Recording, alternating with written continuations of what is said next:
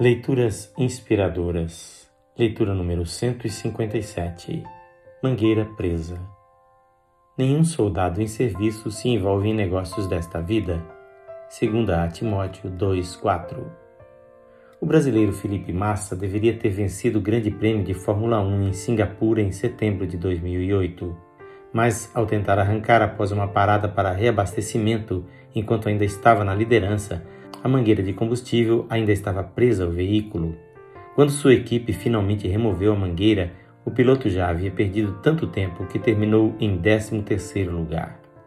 O apóstolo Paulo avisou Timóteo sobre outro tipo de obstáculo que poderia derrotá-lo, os negócios desta vida, segundo Timóteo 2:4.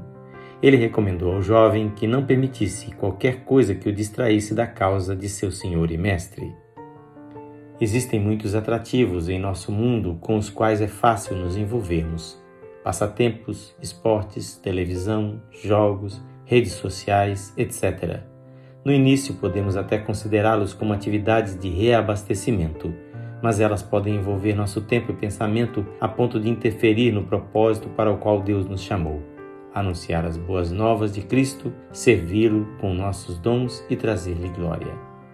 Paulo disse a Timóteo por que ele não deveria envolver-se em negócios desta vida, para que pudesse satisfazer aquele que o arregimentou, conforme o versículo 4. Se o seu desejo é agradar ao Senhor Jesus, você desejará desvencilhar-se do mundo. Como João nos lembra, ora, o mundo passa, bem como os seus fortes desejos. Aquele, porém, que faz a vontade de Deus permanece eternamente. 1 de João 2,17 Estamos aqui de passagem. Não devemos nos prender a nada que nos impeça de cumprir nossa carreira rumo ao reino celestial.